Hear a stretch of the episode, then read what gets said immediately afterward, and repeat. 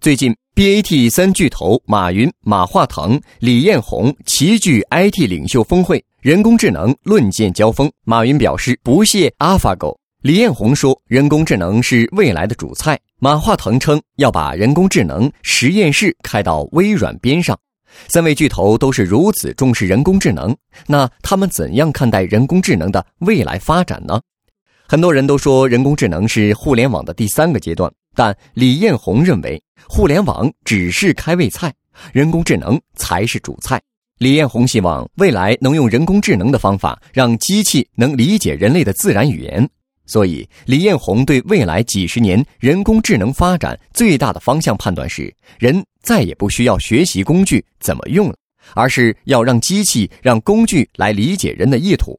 但马云却有着不同的见解。马云说：“未来要思考的其实不是人工智能，而是机器智能。他觉得机器得有自己的思考、自己的方法。如果机器总是模仿人，那没有什么价值。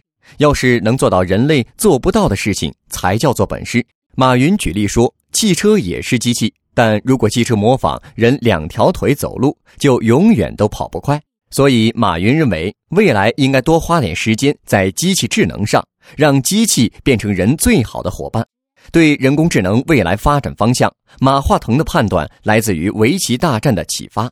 他认为，未来很多领域都可以根据各行各业的需求和规则，研发出具有自主学习能力的人工智能，让这些人工智能通过自主学习来发现行业规律。